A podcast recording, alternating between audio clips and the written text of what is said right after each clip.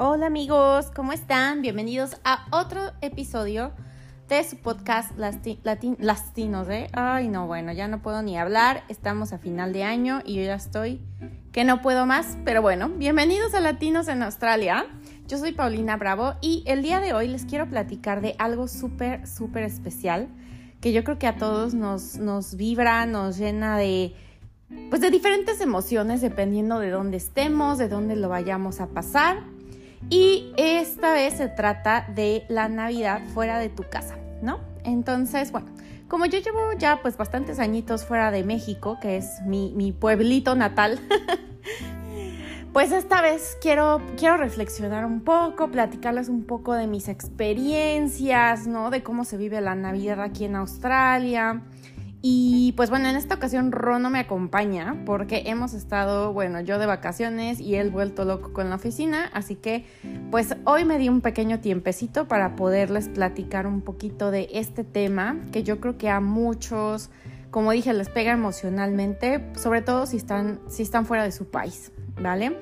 Así que bueno, lo primero es, eh, me gustaría contarles un poquito sobre, sobre mi primera Navidad en Australia que fue en el 2016.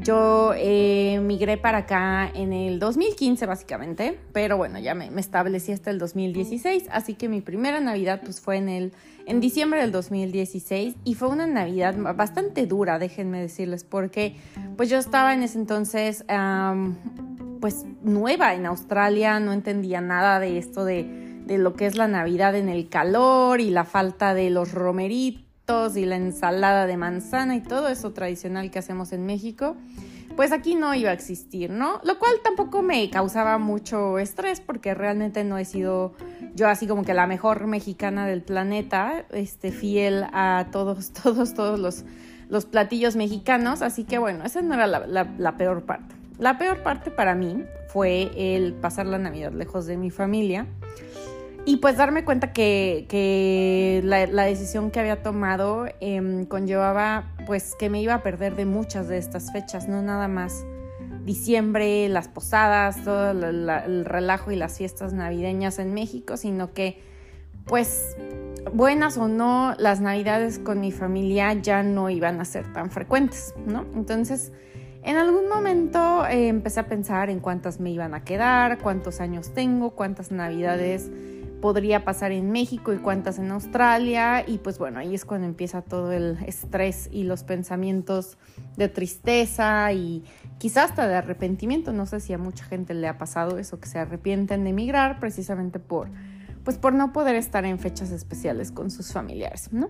Yo no me arrepiento de haber migrado, pero debo reconocer que a pesar de que ya llevo varios años acá, casi ocho, las navidades no se hacen más fáciles siempre existe ese pues ese sentimiento de lejanía, ¿no? A pesar de que contamos con la tecnología y podemos hablar con nuestras familias, pues al final te conviertes en, la hija, la hermana, la prima, la sobrina ausente y que está a través de una pantalla en la cena y que pues también como que es raro yo creo que para las familias esa dinámica, ¿no? Porque pues ellos están entre, hablando entre ellos eh, sobre la mesa mientras que tú estás en una pantalla y no puedes oír muy bien todo y pues no sé, es como raro, ¿no? Al final es un espacio cortito de entre media hora a una hora en el que pues tratas de convivir y hacerlo lo más normal posible, pero al final no, no, no se parece.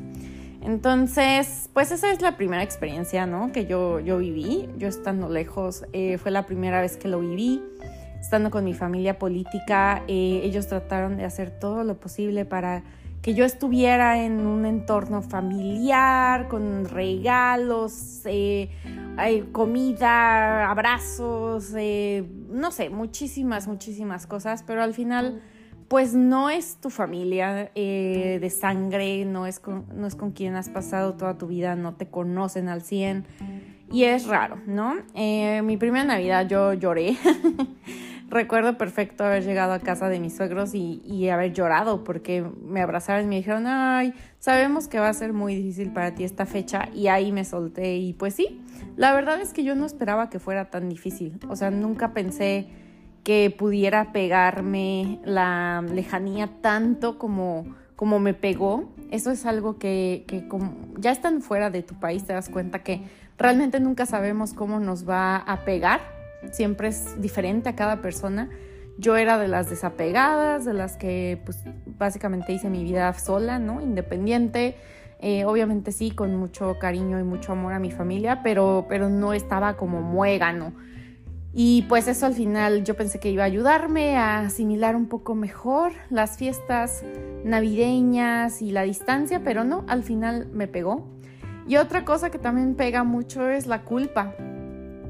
Por alguna razón nos sentimos culpables de estar lejos, el estarla pasando bien incluso puede llegar a sentirse raro o como que te da culpa de sentirte bien cuando en realidad pues estás lejos de los tuyos.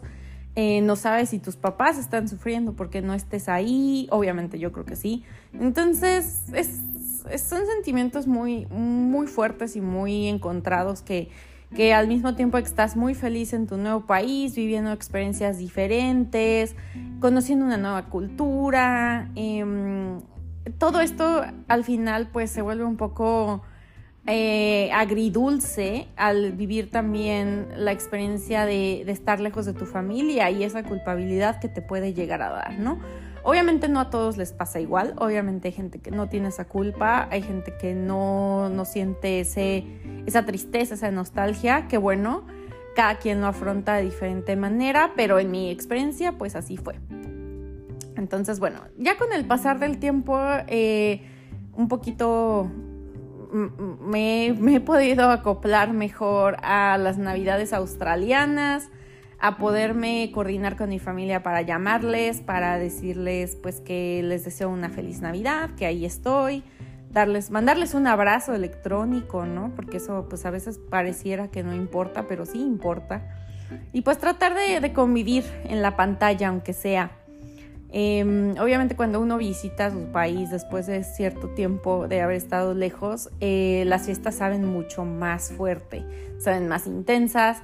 La, la, primera Navidad que pude pasar en México fue en 2017, o sea, apenas un añito después de haberme movido para acá.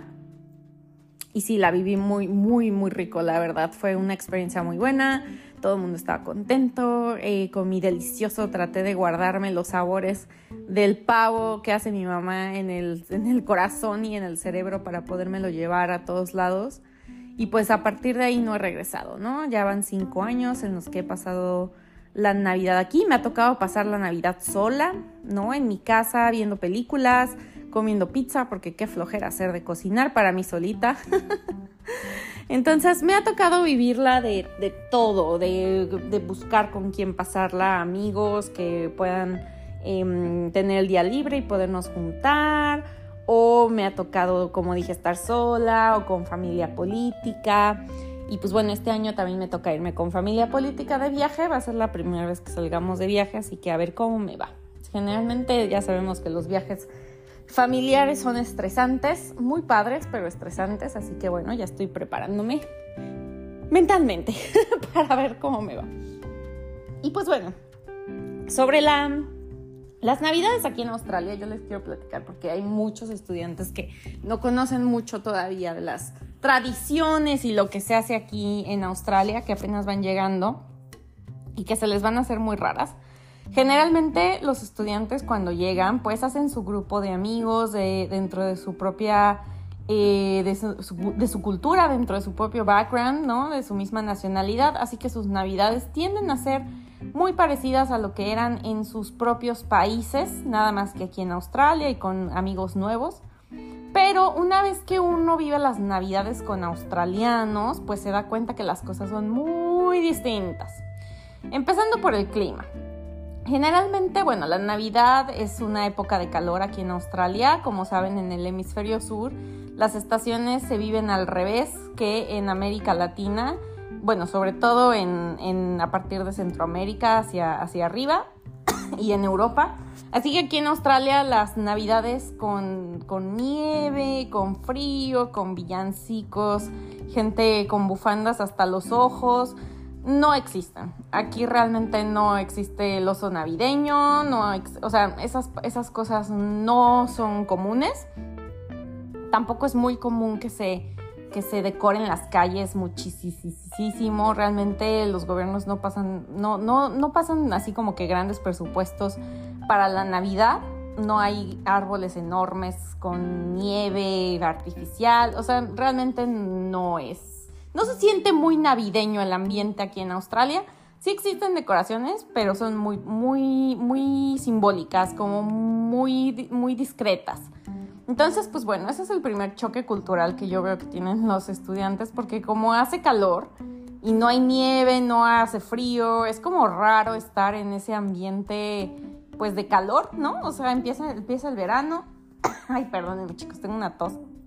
Empieza el verano y al contrario, es común ver de repente imágenes de Santa eh, surfeando o el oso polar surfeando. Eso es como que la, broma que se juega aquí en Australia de, bueno, pues aquí estamos en el verano, así que Santa toca surfear, ¿no? Y bueno, esa es la primera cuestión. Aquí tampoco existen las posadas. Australia no es un país católico como tal, es un país con muchísimas religiones, así que no existe como que una tradición formal sobre posadas, el niño Dios, eh, los villancicos y demás. Así que cada quien pues en esa parte es libre de celebrar como lo quieran celebrar. Pero existen las fiestas navideñas, eso sí, que básicamente pues tienen, tienen mucho que ver con las escuelas. Las escuelas generalmente organizan una carne asada o barbecue, aquí se le llama barbecue o barbie, que básicamente es ir al parque, a los asaderos públicos, los barbecues, donde tú puedes pues llegar y apartar uno y hacer tu carne asada, son, son barbecues eléctricos. Y, bueno, pues ahí están echando relajo los estudiantes, juegan, hacen actividades de integración. Eh, los colegios generalmente pues dan, dan cierta, em, pues ciertas actividades a los estudiantes para realizar. Y bueno, eso es lo que, hace, lo que se hace por parte de las escuelas.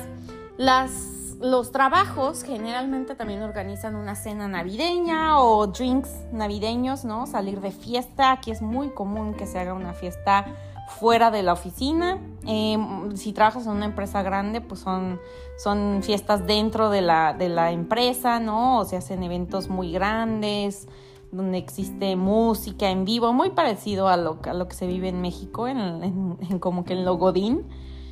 Pero si no es una empresa grande, son empresas pequeñas, se hace una cena chiquita, unos drinks chiquitos y pues bueno, ¿no? Se rifan algunas cosas, se hacen premios, actividades de integración y listo. Entonces, como tal, no existen las posadas, pero existe esta, este festejo navideño.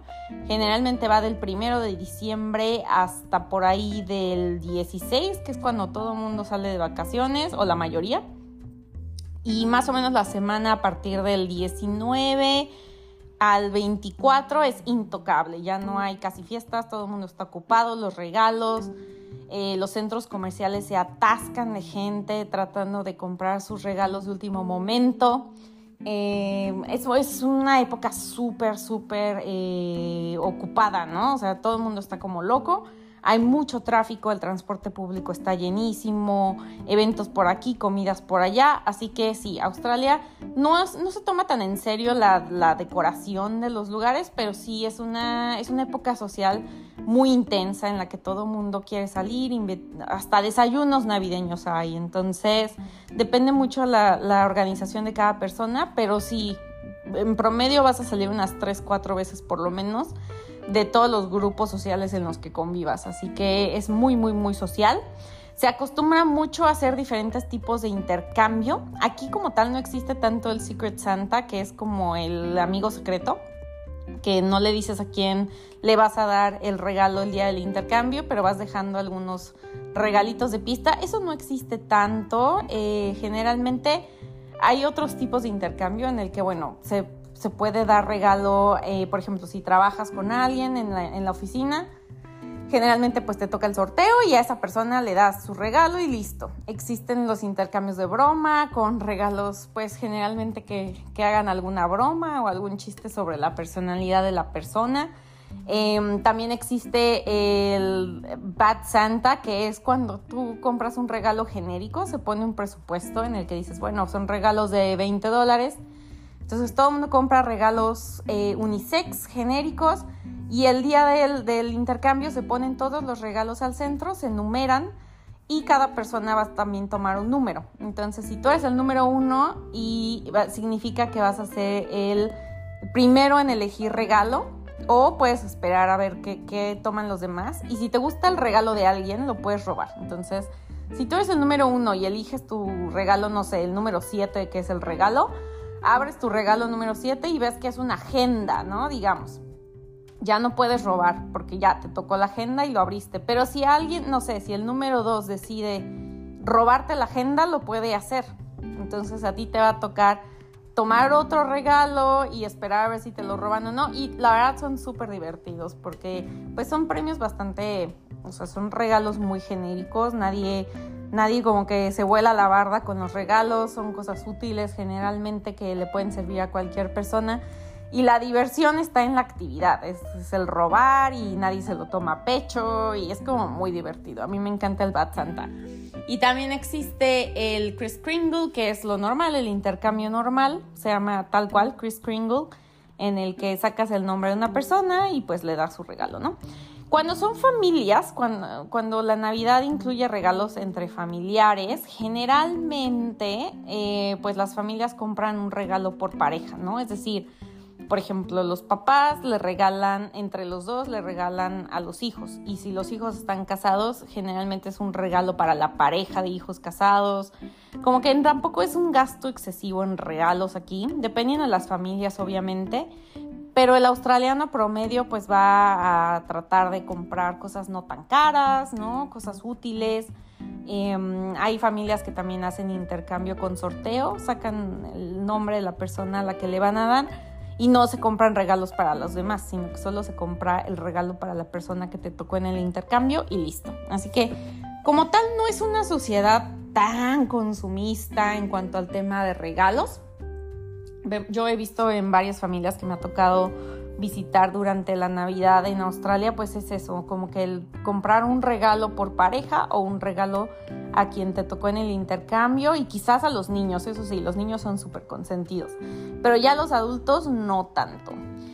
Y bueno, sobre la cena, ¿qué se hace, qué se hace a nivel familiar? Bueno, aquí es muy, muy interesante porque empecemos con el 24 de diciembre, que para nosotros los latinos es la fecha fuerte.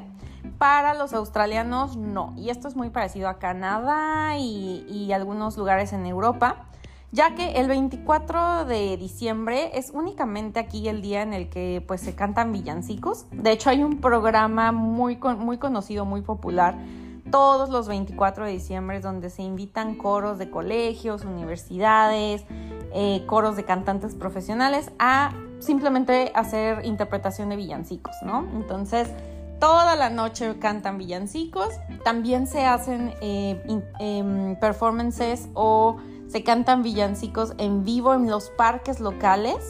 Cada, digamos, delegación o suburbio organiza su propio, em, su propio show de villancicos, algunos con fuegos artificiales y pues las familias van ahí aprovechando el clima que está delicioso. Pueden ir, sentarse, eh, cenar con un picnic en el parque mientras escuchan los villancicos. Esto es muy, muy, muy tradicional de los australianos que vayan al parque y pues hagan su, picnic navideño con la familia más cercana mientras escuchan villancicos. La otra es escucharlos en la casa, en la televisión, mientras se hace una pequeña cena o se puede pedir pizza. Es algo muy, muy leve. Los 24 de diciembre en la noche realmente pues no es la gran cosa. La cena que nosotros tenemos los 24 para, para, los australianos es el lunch del 25 de diciembre. Para ellos el 25 de diciembre es Navidad y que realmente pues así lo marca el calendario. Ellos sí celebran la Navidad, no la Nochebuena. Entonces, bueno, durante la, comida de Navidad, que aquí le llaman el Christmas lunch, hay una variedad de comida impresionante. Como estamos hablando de que Australia está en verano, pues no muchas familias hacen pavo, a pesar de que sí hay quienes, quienes lo hacen. Se venden pavos ya rellenos, pedazos de pavo con, con cierto relleno en el supermercado, o puedes comprar tu pavo y hacerlo, pero la verdad no mucha gente lo hace precisamente por el calor que hay. Así que la mayoría de, las cenas, o bueno, de las, perdón, de las comidas de, de Navidad, tienen tienen varios, varios elementos. La primera es una entrada, generalmente se hacen bocadillos, se hacen algunas eh, tapitas, se comen muchos camarones frescos con aderezo, ay, esa es mi, parte favorita, deliciosos los camarones con limoncito, eh, se empieza a tomar vino, se empieza así como que a calentar el mood navideño. Y después pasamos a la, comida, que pues generalmente es un plato donde tú puedes poner diferentes cosas. las, las, comidas australianas y las cenas son muy parecidas en, en, cuanto a que se ponen todos los platos al centro de la mesa. Puede ser muchas ensaladas, diferentes pastas, el pavo o pueden hacer lomo de cerdo algunos otros hacen em, pollo asado, pollo, pollo rostizado, hay muchos tipos de, carne que pueden comer aquí. Así que todo se pone al centro en diferentes platos y pues ya cada quien se sirve su, plato. Ahora, los que hagan eh, pavo, generalmente sí o sí, tienen que servir puré de papas y algunas verduritas con mantequilla y es tradicional tener el curry, que es básicamente una salsita así como que medio dulce. Ay, es deliciosa, la verdad. Entonces, pues cualquiera se puede servir lo que quiere. Hay panecito con mantequilla. nos seguimos con el delicioso vinito, la sidra, la cerveza, lo que cada quien quiera tomar. Es muy común tomar alcohol con, con la comida navideña. Y ya para finalizar, pues viene el postre, que pueden ser varios tipos de postre también. Generalmente no es solo uno, sino que se hacen varios platos de, postres que muchas veces los invitados traen. Es de muy mala educación llegar a una casa australiana si te invitan a cenar o comer sin algo de comida, ya, sea vino para tomar o algún plato compartido o un postre. Es muy malo llegar con las manos vacías. Entonces, bueno, en la cena, en la comida, perdón, navideña, generalmente se comparten, pues los postres, que los típicos son pavlova, es como un tipo merengue seco, que le ponen frutitas y crema. Ay, es delicioso, la verdad. Es, como la, clara del huevo batida con azúcar que se endurece y pues ahí le ponen las frutitas, súper rico. También es muy tradicional el pudding, el pudding navideño, que es como un pastel húmedo que, tiene también em, cremita, le ponen unos jarabes deliciosos, ay, súper rico. Y generalmente lo hacen con frutos rojos, ya sea eh, raspberries, o sea, frambuesas, em, mora azul, o sea, le ponen todo tipo de frutos rojos, fresas, y se hace súper jugoso, es un pastel súper, súper jugoso. También es muy común tener em, pues ciertos bocadillos dulces como de, pastry, ¿cómo se llama eso? De hojaldre con chocolate. Em, hay helado también, siempre nunca falta el helado por el calor que hay. Así que también los postres, pues hay una variedad enorme de lo que se come por aquí. Y bueno, todo el mundo acaba llenísimo. Generalmente después de la comida se hace el intercambio o el Bad Santa en el que se roban los regalos o el intercambio eh, de, quien te tocó. Se hacen los regalos y pues ya, después de los regalos cada quien para su casa. Entonces es muy común que las familias em, tengan dos celebraciones, ya sea el lunch y la, y la cena durante Navidad, porque muchas veces por ejemplo, las familias nuevas pues van a visitar a los papás de, no sé, del esposo y los papás de la esposa en la noche, ¿no? Entonces siempre hay como doble celebración durante la Navidad, el lunch y en la noche a veces alguna familia se turna para hacer la cena. Así que hay comida todo, todo, todo, todo el día. Y luego tenemos el día siguiente, que es el 26 de diciembre, el cual también es feriado aquí en Australia, se le conoce como Boxing Day. Y es un día pues realmente conmemorativo de, hace muchísimo tiempo, no sé ni cuándo empezó la tradición, pero es de Inglaterra, allá también se celebra el Boxing Day. Y pues básicamente aquí no hay nada que hacer, o sea, no se hace nada más que ver el partido de cricket, la final de cricket, que es el deporte británico por excelencia, pues dura todo el día el partido, así que Boxing Day significa ver el partido de cricket, es lo único que hay en la televisión ese día, o también ir a los supermercados y, su, shopping centers, o sea, donde están todas las ofertas. Ese día empiezan las ofertas de fin de año. Y pues bueno, se llenan todos los centros comerciales, hay gente por todos lados y es como que el día más movido en cuanto a, venta de, de, cosas y ofertas. Así que todo lo que no se vendió durante la Navidad se puede comprar a mitad de precio durante Boxing Day. Luego el 27, pues volvemos a la vida normal, 27, 28, 29, 30 y 31, la vida es normal. Y luego nos vamos al 31 de diciembre, que aquí sí se pone buena la fiesta, porque el 31 de diciembre, pues básicamente, a pesar de que es día laboral, sí se empieza a sentir ya la vibra de año nuevo. Em, Sydney y Melbourne son las ciudades que más invierten en los fuegos artificiales. La verdad es que es un espectáculo impresionante. Yo solo he podido ver los de Melbourne y de verdad que sí, sí que le gastan. El promedio más o menos de gasto del gobierno para los fuegos artificiales es de 150 millones de dólares que se queman en 10 minutos de fuegos artificiales. Y bueno, los de Sydney, los fuegos artificiales de Sydney son icónicos en todo el mundo. No hay, yo creo que más de cinco países que que ranqueen al nivel de Sydney, que está Londres, obviamente, Abu Dhabi, New York y Sydney. Son como los más impresionantes en cuanto a fuegos artificiales. Yo nunca he ido todavía, o sea, la verdad no le he gastado todavía para ir a los fuegos artificiales porque una habitación de hotel para ir a Sydney en estas fechas para ver los fuegos artificiales, pues más o menos te puede costar desde mil hasta diez mil dólares la noche, dependiendo del, del ranking del hotel. Así que pues bueno, no me ha tocado, no sé si me va a tocar algún día. Hay mucha gente que acampa en Sydney desde un día antes para poder agarrar un buen lugar y ver los fuegos artificiales.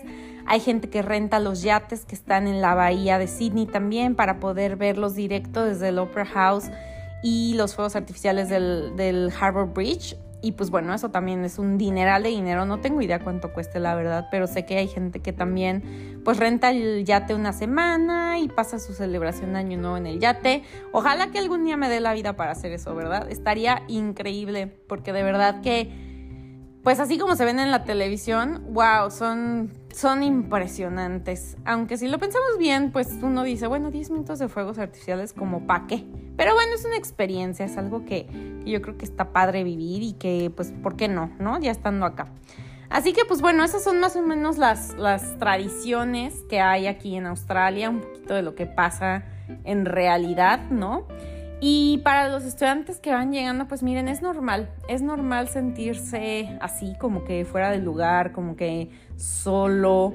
Y a veces pensamos que somos los únicos, pero no, en realidad todo el mundo está igual. Así que júntense con sus amigos, es normal.